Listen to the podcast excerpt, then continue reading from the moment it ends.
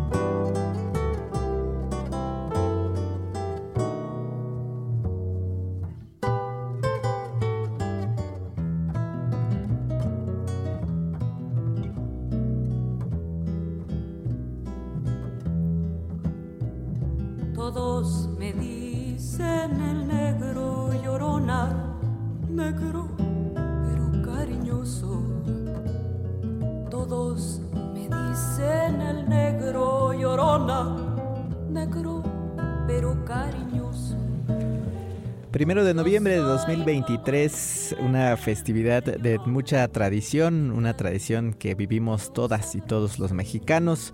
Y tenemos un invitado especial, Adrián Gutiérrez, él es escritor y conferencista, precisamente para hablarnos de esta festividad del Día de Muertos. Adrián, muy buenos días. Alfonso, ¿cómo estás? Buenos días, Ana. Saludos desde Guadalajara. Muchas gracias, gracias por estar con nosotros. Muy buenos días. Pues para te buscamos precisamente para que nos platiques eh, sobre esta tradición del Día de Muertos, Adrián. Fíjate que en mi libro de 100 cosas que todo mexicano debe saber, hablo sobre la mexicanidad, qué es ser mexicano.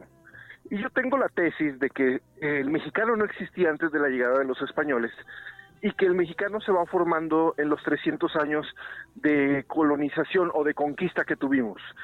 Y una de esas tradiciones mexicanas, o sea, que nacen con el México eh, que nace en 1821, es el Día de Muertos, que se gestaron durante 300 años. Y van a decir, oye Adrián, no es cierto, los, los, los prehispánicos ya celebraban el Día de Muertos. Sí, pero de una manera muy diferente a la como la celebramos el día de hoy. El Día de Muertos que el día de hoy conocemos está sumamente mezclado con la religión católica que nos trajeron los españoles. Y en ese mestizaje, en ese secretismo que le llaman, se van mezclando antiguas tradiciones prehispánicas con las tradiciones que trajeron los españoles y creamos algo que es hoy patrimonio cultural de la humanidad. Y vamos a, a desmenuzar esto la visita de los muertos al mundo de los vivos no es algo únicamente de las culturas mesoamericanas. De hecho, el Halloween que fue ayer, el origen del Halloween es exactamente el mismo que el Día de los Muertos.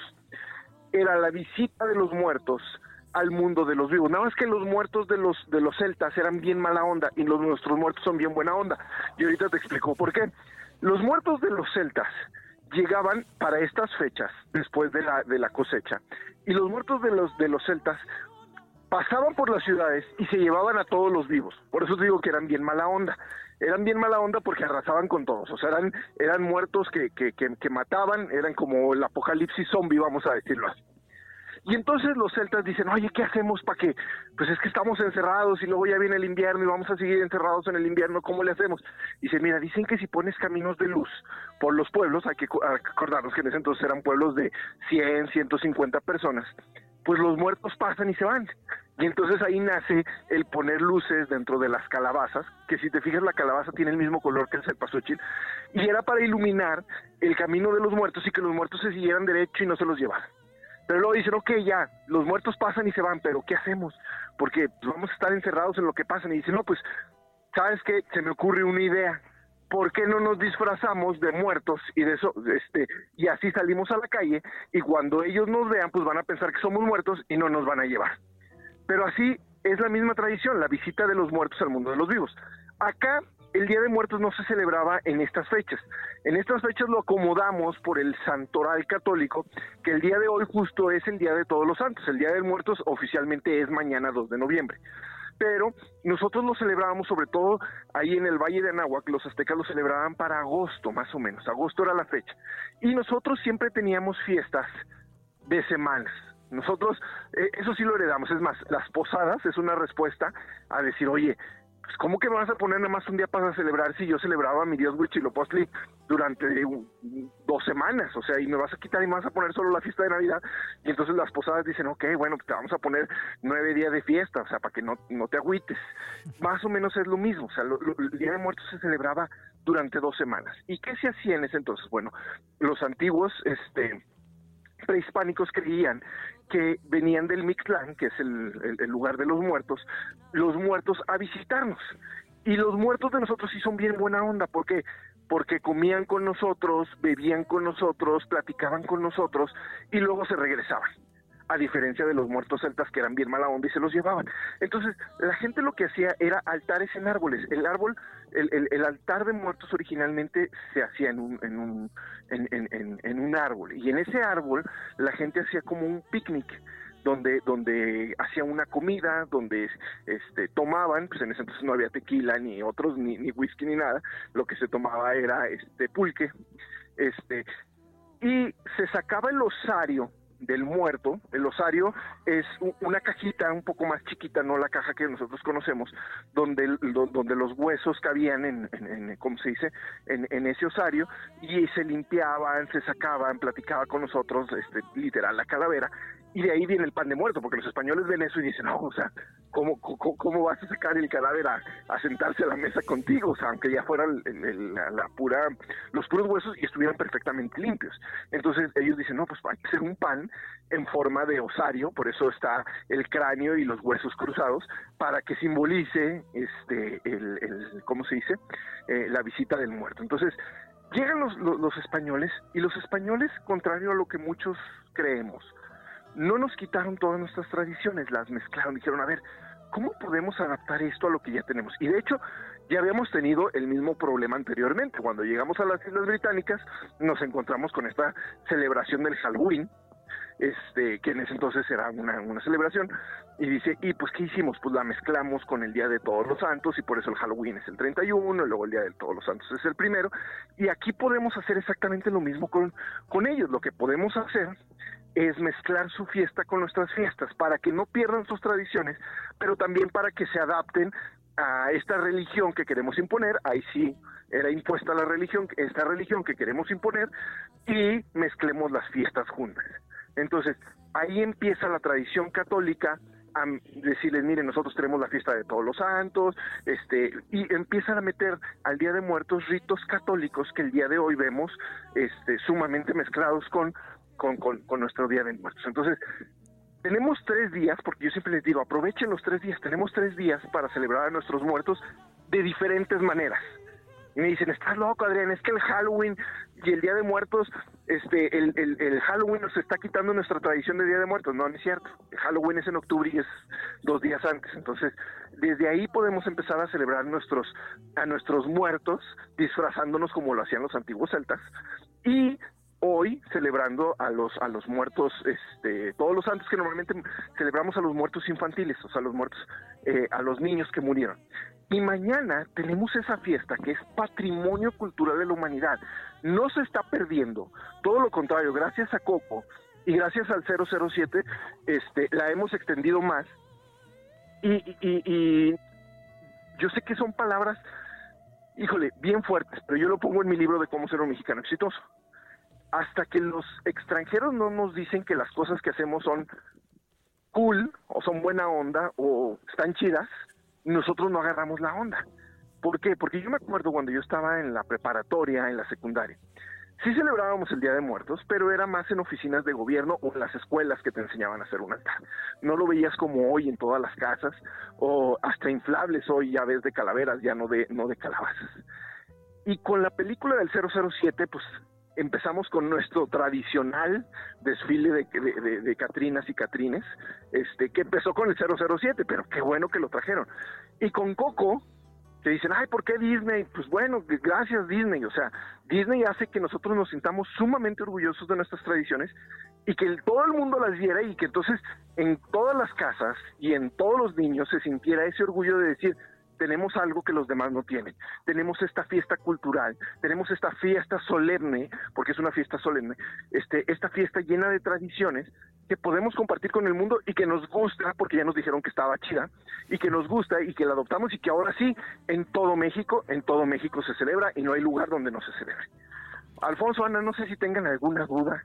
Yo tengo síndrome de maestro, perdón. Pues muy, muy, muy claro todo. Este, Adrián, te agradecemos mucho esto, estos minutos, eh, el hecho de que nos compartas esta alegría también de estar celebrando estos días y sobre todo una explicación muy clara, muy importante eh, que encontraremos en tus libros más adelante. Adrián, muchas gracias por estar con nosotros. Oye, antes de despedirme a toda la gente del Ibero, este, yo les quiero presumir que soy del ITESO, que es la hermana del Ibero, pero les puedo regalar ebooks, ¿me das permiso? Este, vayan a mi Instagram, Adrián Gutiérrez Ávila, Instagram Adrián Gutiérrez Ávila, mándenme mensaje de que me escucharon ahorita en Radio Ibero y a las 10 primeras personas yo les regalo un código para, para que descarguen cualquiera de mis cinco ebooks, el de 100 cosas o el de cómo ser un mexicano exitoso, el que quieran. Instagram Adrián Gutiérrez Ávila y cuando gusten aquí estoy de regreso. Excelente, Adrián. Seguramente ya se están contactando contigo. Muchas gracias por estar con nosotros. Y seguramente, pues más adelante te estaremos buscando para platicar de esta y otras tradiciones mexicanas. Hasta luego, un abrazo. Hasta luego, un abrazo de regreso. Adrián Gutiérrez Ávila, eh, escritor y conferencista, autor de 100 cosas que todo mexicano debe saber, cómo ser un mexicano exitoso. Y bueno, pues allá, allá está. Visiten su Instagram para obtener estos ebooks electrónicos.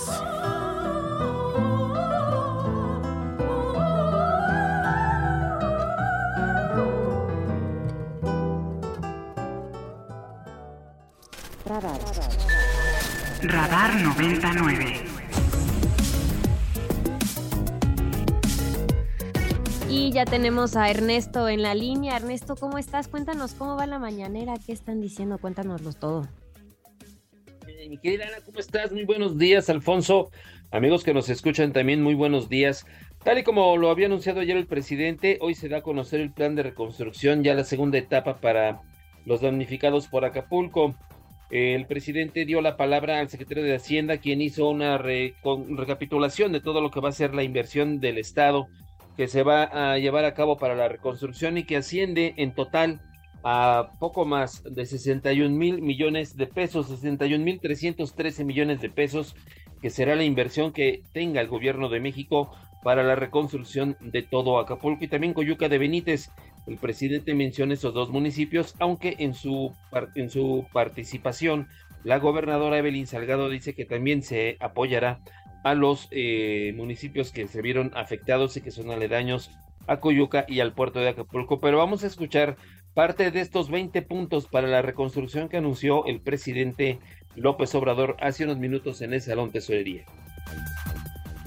8 se otorgarán a partir de esta semana a todos los hogares 8 mil pesos para limpieza y pintura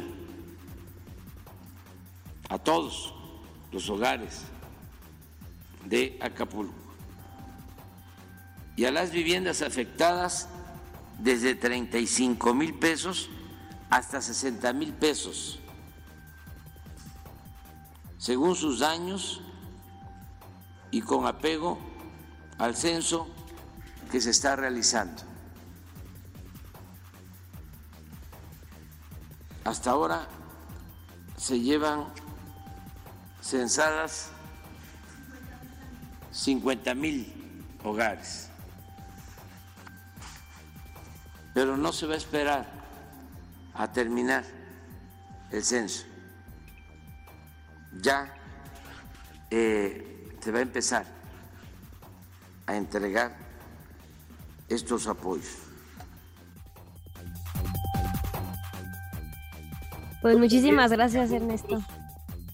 Algunos otros apoyos que también se darán, eh, se adelantarán los programas sociales se entregarán 2.500 becas adicionales para jóvenes, se contratarán a 10.000 jóvenes más en el programa eh, de jóvenes construyendo el futuro, se condonarán los impuestos a los empresarios pequeños y medianos y también se absorberá la mitad de los intereses para los 319 empresarios hoteleros que se vieron afectados en sus negocios por el paso del huracán. La mitad de los intereses que se tengan que pagar por los créditos que reciban serán absorbidos por la Secretaría de Hacienda y algunas otras medidas que dio a conocer también el presidente. Y bueno, solamente para comentar que hace unos minutos este personaje, Lord Molécula, pues hizo una denuncia pública, hizo una enumeración de todas las propiedades y patrimonio del periodista Joaquín López Dóriga. Obviamente no vamos a dar esos datos que hizo públicos este personaje en la mañanera aquí en este espacio, pero bueno, el presidente acaba de poner en tela de duda la investigación de este señor, ya que dice no todo lo que se dice en la conferencia matutina es cierto, y está dando algunos datos acerca de las inversiones que tienen los empresarios dueños de medios de comunicación con el gobierno de México y es parte de lo que va de la conferencia matutina ya en Palacio Nacional. Muchísimas gracias Ernesto, nos escuchamos más al ratito, gracias por toda la información. Muy buenos días. Estas son las, Estas son las noticias. Y nos vamos con más información. Una balacera en el mercado Morelos en la ciudad de Puebla dejó cuatro muertos y dos lesionados como resultado de una disputa entre bandas de narcomenudistas. Los primeros reportes de la autoridad indican que se trató de una riña, la cual habría dejado a una persona sin vida y una más lesionada. Y por su parte, el coordinador general administrativo de la Fiscalía de Morelos, Homero Fuentes, fue una de las personas de mayor confianza del fiscal Uriel Carmona. Fue detenido la tarde de ayer por elementos de la Comisión Estatal de Seguridad en esa entidad. El funcionario es señalado por los delitos de ejercicio abusivo de funciones cometidos por servidores públicos. Y el Papa Francisco animó este miércoles a rezar por quienes padecen las guerras actuales en el mundo y pidió no olvidar a Ucrania, Palestina o Israel y otras regiones del planeta después de presidir el rezo del Ángelus. Scanner 360. Y nos vamos con información internacional. Empezamos con Estados Unidos. El, director del FBI, Christopher Gray, alertó que su agencia ha detectado un mayor riesgo de amenazas terroristas en Estados Unidos inspiradas por el ataque del grupo islamista Hamas a Israel, ocurrido el pasado 7 de octubre. La guerra en Israel y la franja de Gaza, explicó Gray, ha elevado las amenazas de un ataque terrorista contra los estadounidenses en su propio territorio a otro nivel. América Latina. La Secretaría de Gestión de Riesgos y Contingencias de Honduras elevó de amarilla a vigilancia roja de emergencia la alerta en dos departamentos del país y se mantiene la amarilla en otros cuatro, en tanto que la alerta verde, la preventiva, sigue en otros 12 departamentos por las lluvias debido a la tormenta tropical Pilar. Europa. En España, la princesa Leonor juró la Constitución española al cumplir ayer sus 18 años, lo que la, legitima como futura reina. Leonor de Borbón pronunció el juramento a acatamiento de la Constitución y fidelidad al rey, su padre Felipe VI, en un acto solemne ante las Cortes Generalenses del Parlamento Español. Asia. Un sujeto de 86 años en Japón tomó como rehenes a dos trabajadoras de una oficina postal en Tokio, luego de haberse atrincherado en ese lugar por aproximadamente 14 horas. Las dos retenidas, dos mujeres que trabajaban en la oficina, fueron liberadas y se encuentran a salvo, según la policía que logró entrar en el edificio para detener al sospechoso y esto, bueno, tras garantizar la seguridad de las rehenes, así lo informó la cadena estatal NHK.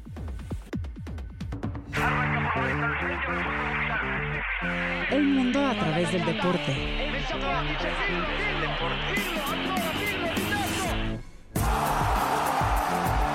Crack 90.9.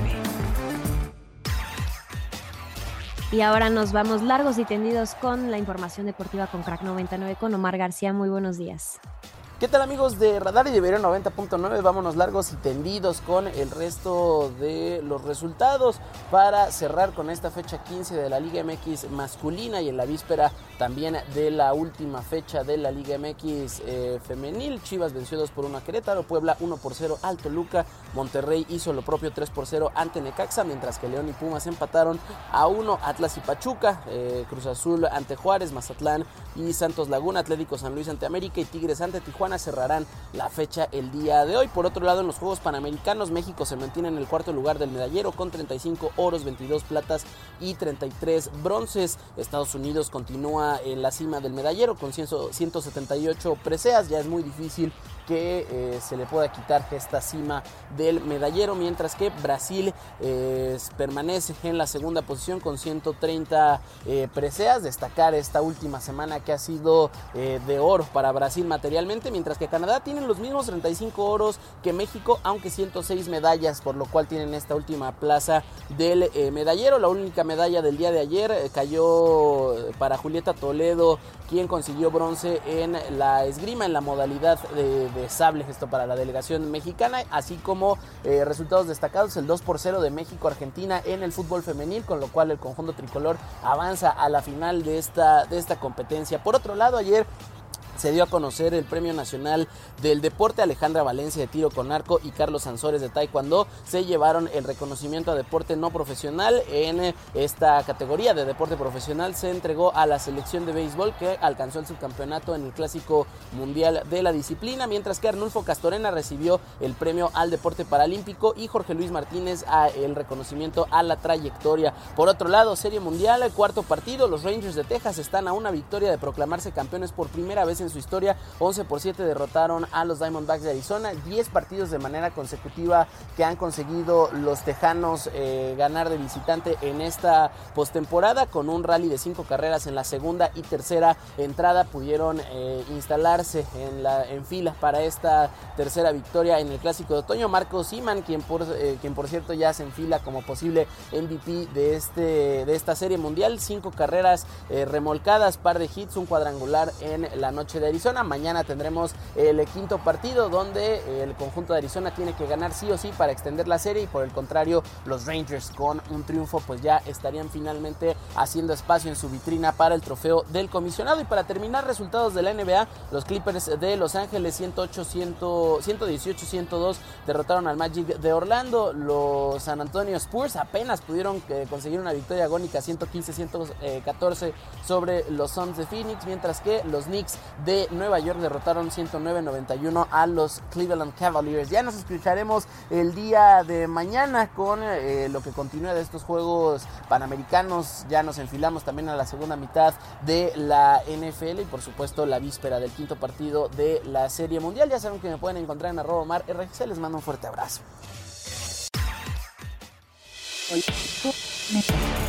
Político MX. Y ya está en la línea Alfonso Basilio, socio director de Político MX. Hola Alfonso, ¿cómo estás? Te saluda Ana Jasso.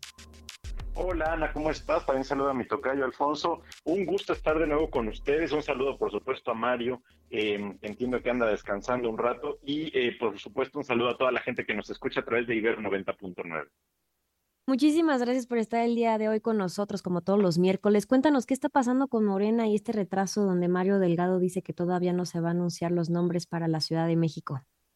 Y sí, el anuncio lo retrasaron, como bien señala Sana, al próximo viernes 10 de noviembre. Es eh, más de una semana cuando, eh, como, como bien sabemos, estaba programado para que fuera este lunes que acaba de pasar. Se, habían planeado nueve conferencias de prensa distintas, una por cada estado, en donde se presentaran los resultados de cada una de las encuestas y, bueno, se anunciara quién fue el ganador o la ganadora. ¿Qué es lo que está pasando y por qué vale la pena poner atención? Uno, porque, eh, digamos, hay, y esto es definitivo y se ve, sobre todo, por ejemplo, en la grilla que hay en la Ciudad de México, hay demasiadas tensiones dentro del partido. Y justo Mario Delgado ayer en una conferencia que dio, eh, no voy a leer toda la cita, pero sí menciona eh, pues que debido al tema de género, en donde Morena ya anunció que no va a impugnar y ellos tienen la capacidad de eh, pues, proponer a cinco mujeres y cuatro hombres para las gobernaturas que van a estar en juego el próximo año, pues va a haber resultados de encuestas en donde ganó un hombre, pero va a ser postulada una mujer. Eh, y lo que están haciendo ahorita, pues este fino es tratar de hacer estos diálogos para evitar rupturas. Lo que Mario Delgado lo dijo tal cual es que no quieren que les pase un verdejazo. Si recordamos, Ricardo Mejía Verdeja, que era eh, subsecretario de Seguridad, rompió con Morena en la elección pasada de Coahuila, se fue por candidato único con el PT y bueno, pues ahí terminó perdiendo eh, toda la 4T sin alianza en Coahuila de manera estrepitosa. Eh, y al final, pues no ganaron, Mejía Verdeja se quedó volando, pero justo lo que quieren es evitar estas rupturas. Y la verdad es que hay muchos estados de los que están en juego el próximo año en donde sí es posible que haya rupturas. En Morelos, por ejemplo, Lucía Mesa, Lucy Mesa, la senadora, eh, ella va arriba en varias de las encuestas, la dejaron fuera incluso de la lista final de, para ser medidos por Morena, y ella ya tiene negociaciones muy claras con MC para, pues, ahora sí que cambiarse de partido y lanzarse por el Partido Naranja para, para Morelos. Eh, pero si quieren revisamos, Ana Alfonso, eh, rápidamente cuáles son los estados donde probablemente haya mujer y cuáles son los más complicados. Veracruz, donde está encabezando Rocío Nale todas las encuestas, a mí, a mí me parece que forzosamente va a ser mujer y ahí no hay mucho que, eh, que se le pueda mover. Aunque Sergio Gutiérrez Luna, el diputado federal, está haciendo una lucha interesante, pero me parece que casi todo está decantado por Rocío Nale. En Chiapas, eh, está Eduardo Ramírez o la senadora Sácil de León, varias columnas y todo lo que indica es que pues Sácil de León es la que se perfila para ser la, candidata a gobernador en Chiapas. Ahí también lo que sabemos es que Eduardo Ramírez, que actualmente es coordinador de Morena en el Senado, tiene pláticas o para lanzarse solo por el verde, lo cual veo difícil, o incluso pláticas con el PAN, PRI y PRD para moverse a la otra alianza y lanzarse así por el gobierno de Chiapas. ¿Cuáles son los otros estados donde pudiera haber mujer eh, como precandidata? Yucatán es uno de ellos, Morelos es el otro, con Margarita Saldaña, Guanajuato es otro de ellos y Jalisco.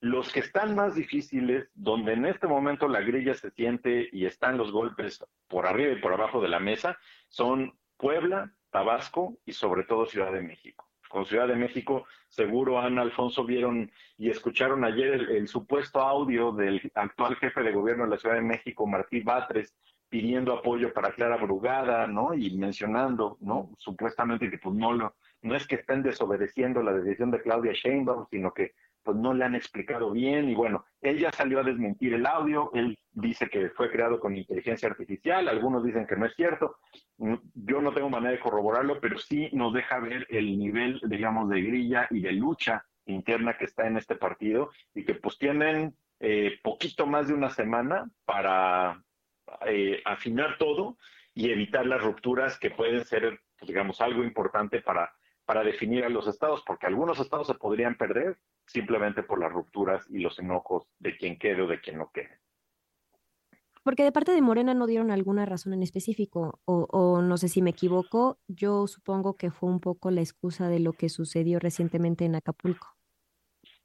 También ese, ese, ese es otro tema que, que creo que vale la pena platicar Sí, Mario Delgado, hasta la conferencia de ayer, eh, ayer sí dijo, a ver, pues estamos platicando con todos los que tienen interés y estamos tratando de planchar, pero es cierto que hay dos temas eh, y uno muy importante que es el que toca Sana, que es el contexto de Guerrero y las afectaciones por el huracán Otis.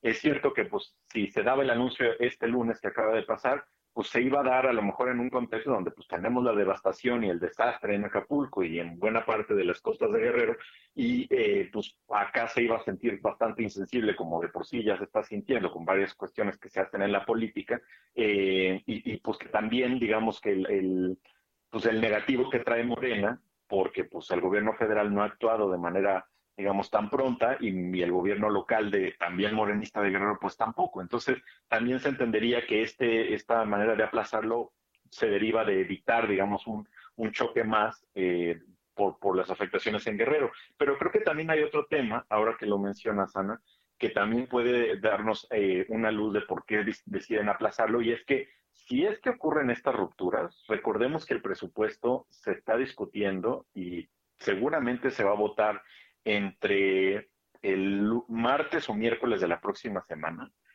y si hay rupturas, muchos de los interesados o son senadores o son diputados sobre todo. Y entonces, pues ahí también Morena puede perder votos importantes para aprobar el presupuesto eh, si es que dan el anuncio antes de que se apruebe el presupuesto. Entonces, también es probable que en este cálculo y en este, digamos, em, interés que tienen, pues quieran aplazar todo para evitar si es que se dan fracturas que afecte otro tipo de, de, de temas relevantes como es la aprobación del presupuesto la próxima semana. Estimado Tocayo, muy buenos días. Te saludo con mucho gusto. Eh, ¿Cómo ves este retraso, esta, em, digamos, las consecuencias que pudiera tener incluso en el, eh, primero en el partido, como ya lo explicas, y luego en el electorado de cara ya, digamos, como a todo el proceso de las elecciones? Pues, digo, cada estado debemos entenderlo ahora sí que como su propio entidad, aunque suene, aunque suene muy común lo que, lo que acabo de decir, pero cada uno, digamos, tiene su propio universo y tiene sus propios este, actores y actrices principales, pero sí es cierto que esta decisión que se va a anunciar el, el, próximo viernes 10 de noviembre va a determinar el futuro de cada uno de los estados, porque si hay ruptura, como se antoja que pueda haber en varios de los, de los estados ya mencionados, eh, va a definir incluso la candidatura de la alianza del PAN-PRI-PRD o va a definir las candidaturas de MC. Eh, entonces, eh, pues sí, o sea, creo que son actores relevantes, muchos de ellos cuentan con estructura, es decir, tienen un buen número de votantes, tienen, son conocidos en los estados, entonces a mí me parece que por eso es que debemos poner atención el próximo 10 de noviembre y todo lo que está pasando en este contexto, porque va a ser la definición prácticamente ya de quiénes van a competir para todos los estados este, en las gubernaturas y vamos a ver pues, quiénes se perfilan, quiénes salen ganadores e internamente en Morena también, o sea, estas líneas internas em, generan un desgaste que muchas, para muchos partidos ha sido difícil recuperarse. Le pasó al PAN, eh, le pasó al PRI, eh, al, hacer la alianza con el PAN, PRI, PRD, hace tres elecciones. Eh, entonces, también es importante eso, porque los partidos, digamos, en 2018 no es lo mismo el Morena de 2018 que el Morena de 2021, ¿no? Que el Morena de de 2024, que ya tiene un desgaste por haber estado en el gobierno y que eso es normal. Todo, todo partido que estuvo ya en un periodo de gobierno tiene un desgaste, ¿no? aunque ciertamente mantiene el apoyo eh, popular, pero eh, pues eso, eso también se lo va cobrando la gente y más con estas rupturas donde pues ahora sí que son candidaturas limitadas y no todos pueden quedar y varios quedan enojados. Pues Poncho, muchísimas gracias por darnos este contexto y lo que va a suceder los próximos días. El próximo miércoles pues ya estaremos platicando a ver qué sucedió este fin de semana. Ana, Alfonso, un gusto y por favor sigan a Pols.mx y a Política MX. Ahí está todo el seguimiento de lo que está ocurriendo, lo que acabo de escribir y de la política en México. Claro que sí, arroba poncho.al, arroba político MX. Ahí pueden checar toda la información. Alfonso Basilio, muchísimas gracias.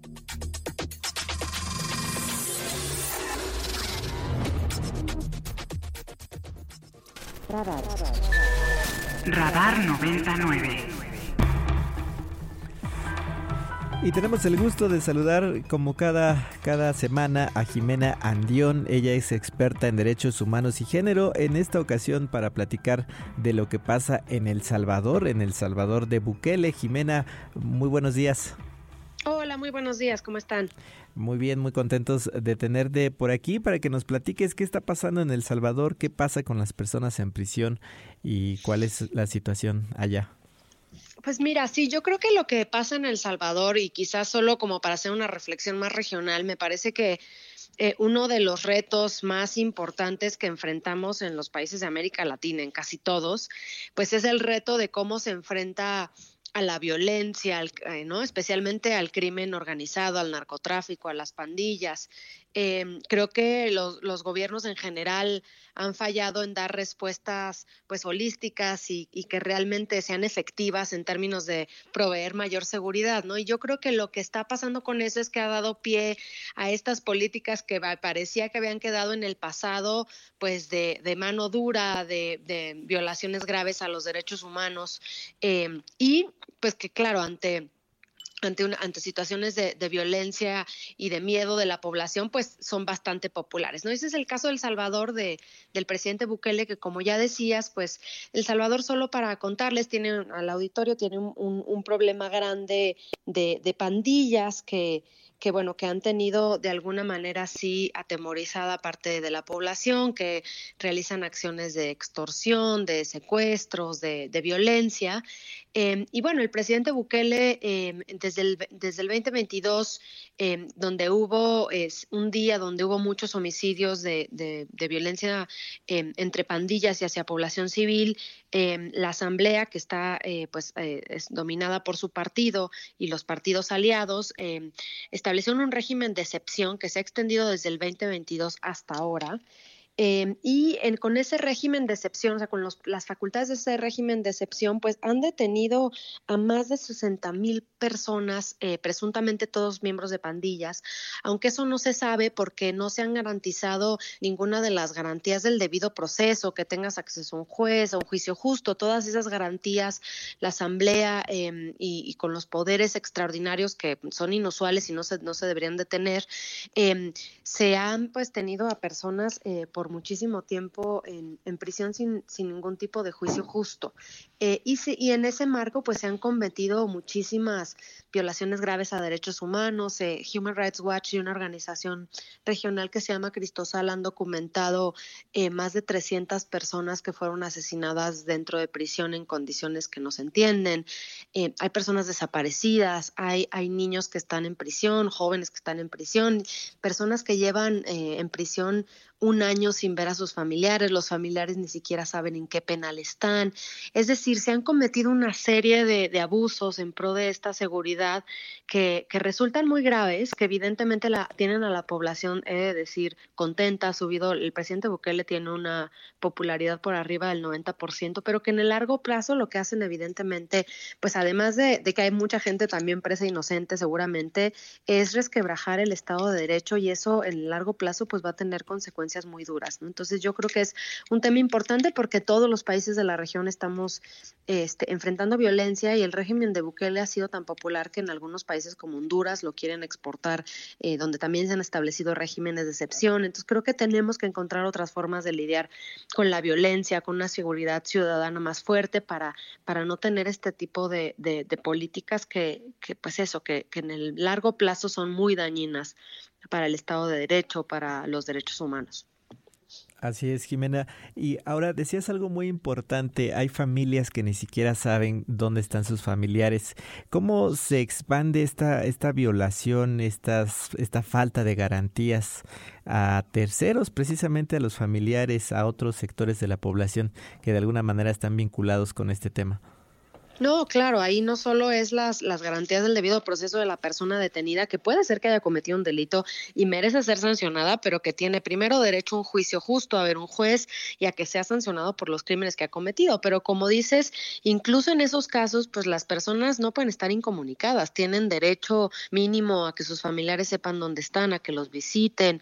Eh, hay mujeres em, embarazadas que han estado en prisión y han tenido que dar a luz en prisión y los familiares ni siquiera saben. Entonces, claro, eso se extiende a, los familiares y a sectores más amplios, porque también han documentado Human Rights Watch y Cristosal casos de personas que no están vinculadas a las pandillas, pero que por su perfil racial, ser morenos, por tener tatuajes, por cómo se ven, han sido también detenidas injustamente, ¿no? Entonces, sí creo que se extiende más allá de personas vinculadas al crimen, se extiende más allá eh, de los familiares a personas también inocentes. Entonces, sí creo que ha generado en los familiares mucha inconformidad, los familiares están formando este, pues, agrupaciones y movilizaciones para, para defender los derechos de los detenidos, pero sí es una situación pues, muy compleja porque al final hay un apoyo popular grande y, y además no hay contrapesos ya en el país, ¿no? También porque el poder judicial está cooptado, está cooptado el Congreso, entonces, claro, el poder también del presidente es bastante, bastante grande. Eh, Jimena, justo acabas de tocar un tema importante. Con las características de este país, eh, si bien, como decías, compartimos, digamos, ese problema, y diferentes mecanismos para enfrentarlo, pero con las características del Salvador, ¿quién vigila, quién evalúa, quién puede tomar medidas al respecto? Claro, ahí el tema es que eh, evidentemente no, no, son, digamos, a nivel nacional como no hay contrapesos, es decir, por ejemplo, la, Defensoría de Derechos Humanos está cooptada, tampoco ha dicho mucho. Ahí son las organizaciones las que están de alguna manera monitoreando, este, tratando de levantar la voz, de documentar los casos, em, pero la Comisión Interamericana también ha dicho algunas cosas. Eh, yo creo que pues ahora eso, lo que se puede hacer es documentar estos casos y seguir avanzando, los familiares que también han sido muy valientes, pero sí creo que, eh, pues eso, la falta de, como dices, de contrapesos, de monitoreo, lo que hace es que se sigan generando muchísimos abusos y, y que se hagan eso. Eh, condiciones que no son democráticas como extender un régimen de excepción que debería ser para situaciones de seguridad nacional por más de un año. Así es, Jimena, pues eh, agradecemos mucho que, que, estés con nosotros aquí en Ibero 90.9. Como bien dices, importante la labor de documentar este tema. Gracias, hasta luego, bonito día. Hasta luego, bonito día para ti, Jimena Andión, experta en derechos humanos y género. Por Ibero 90.9. Por Ibero 90.9. Estamos de regreso.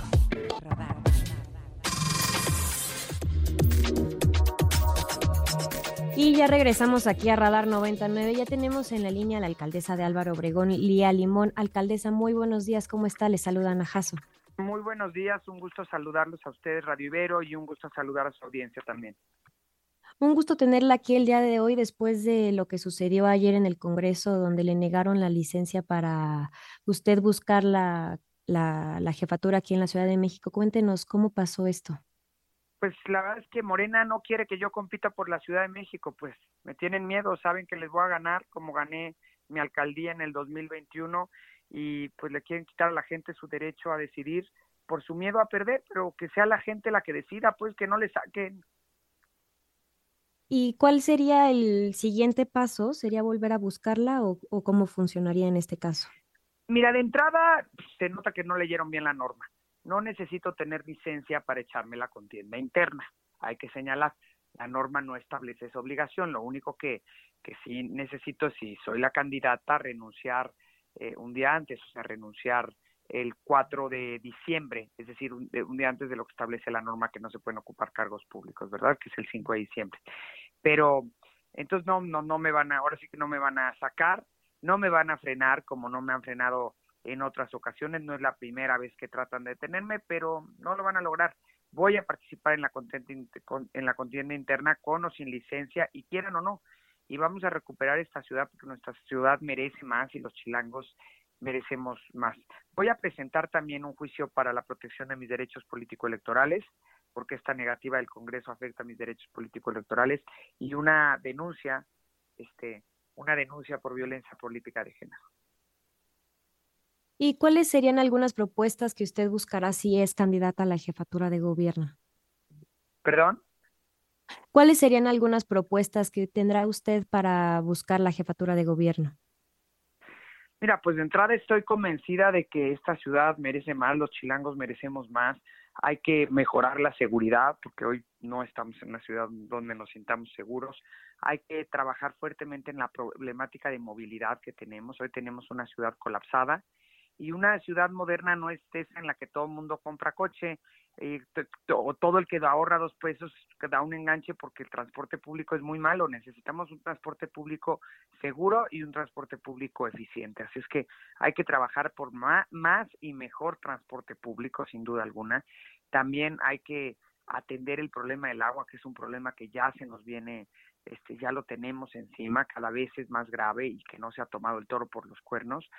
Y los programas sociales, yo, a ver, yo aplaudo los programas que hoy hay que apoyan directamente a las personas, este, que apoyan directamente al ciudadano, pero estoy convencida de que hay que regresar programas como las estancias infantiles, las escuelas de tiempo completo, eh, médico en tu casa, el seguro popular, porque hoy un adulto mayor que recibe su pensión, pues se la gasta en medicinas, porque ya no le da a nadie medicinas, o se la gasta en pagar una consulta médica, pues porque ya no tiene atención gratuita. Entonces, estoy convencida de que hay que regresar esos programas. Insisto, los chilangos merecemos más, esta ciudad merece más.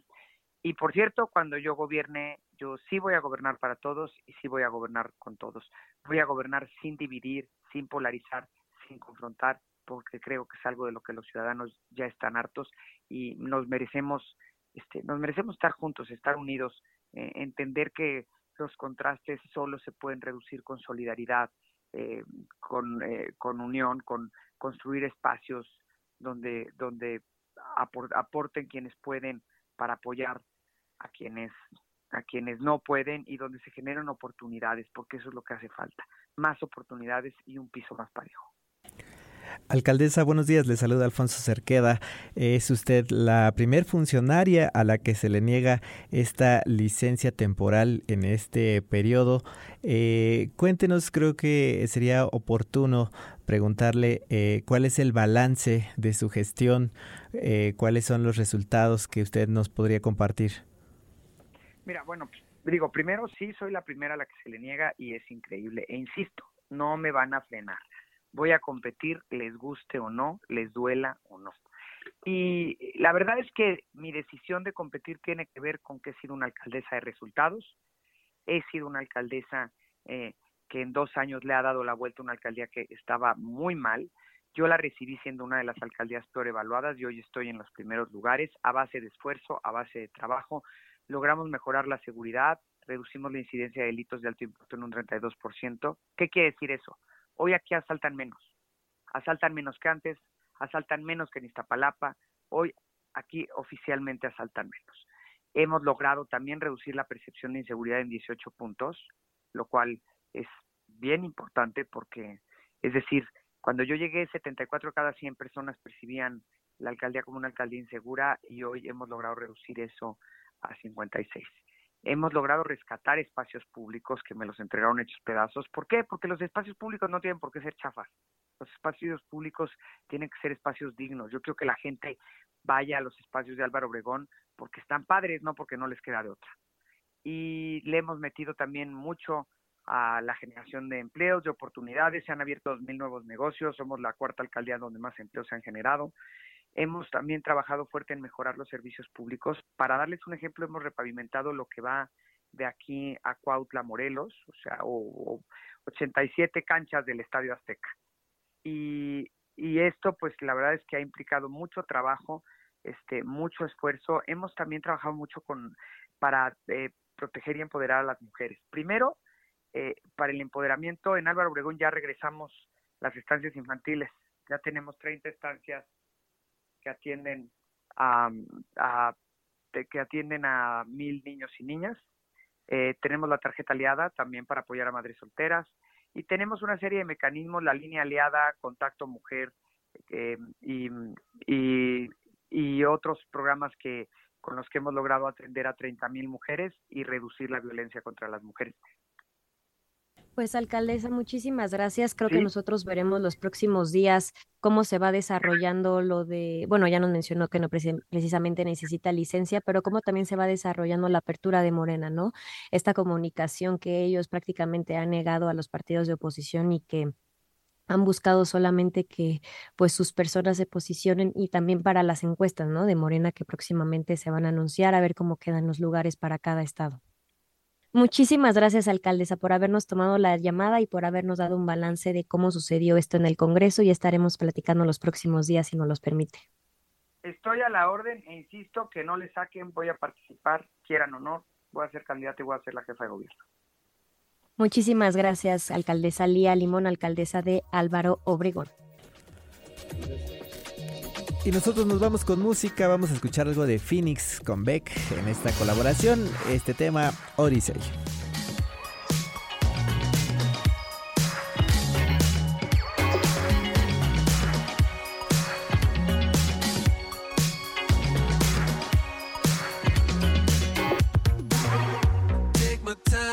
Find my mind, don't have time. Go back to.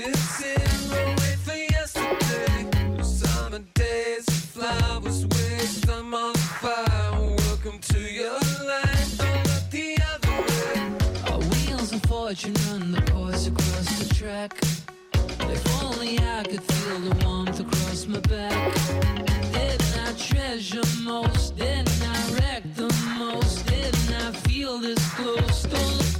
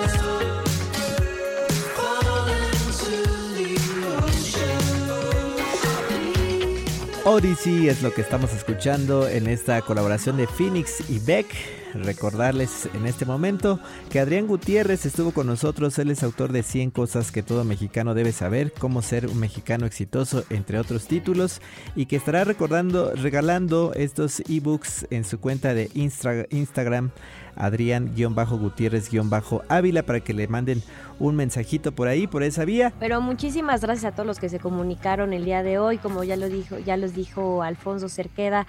Este, están los ebooks para que le manden su mensaje a nuestro invitado para que les regale cualquier ebook. A los 10 primeros mensajes nada más tienen que decir que nos escucharon aquí en Radar 99. Adrián-Gutiérrez Ávila. Muchísimas gracias Alfonso por este programa de hoy. Gracias, querida Ana. Un gusto compartir los micrófonos de Ibero 90.9 contigo y con nuestro amable auditorio, que por cierto, Roberto Muñoz nos mandó un mensaje también eh, con respecto a la entrevista que teníamos con la alcaldesa, cómo rinde cuentas para aspirar a la jefatura. Justamente le preguntábamos cuál era el balance, el balance de su gestión. Y pues nos vamos, querida Ana, nos saludamos el día de mañana en punto de las 7 de la mañana. Muchísimas gracias a todos los que nos escucharon, a los que nos mandaron mensaje. Yo soy Ana Jasso y como dice Mario, que tengan un excelente día.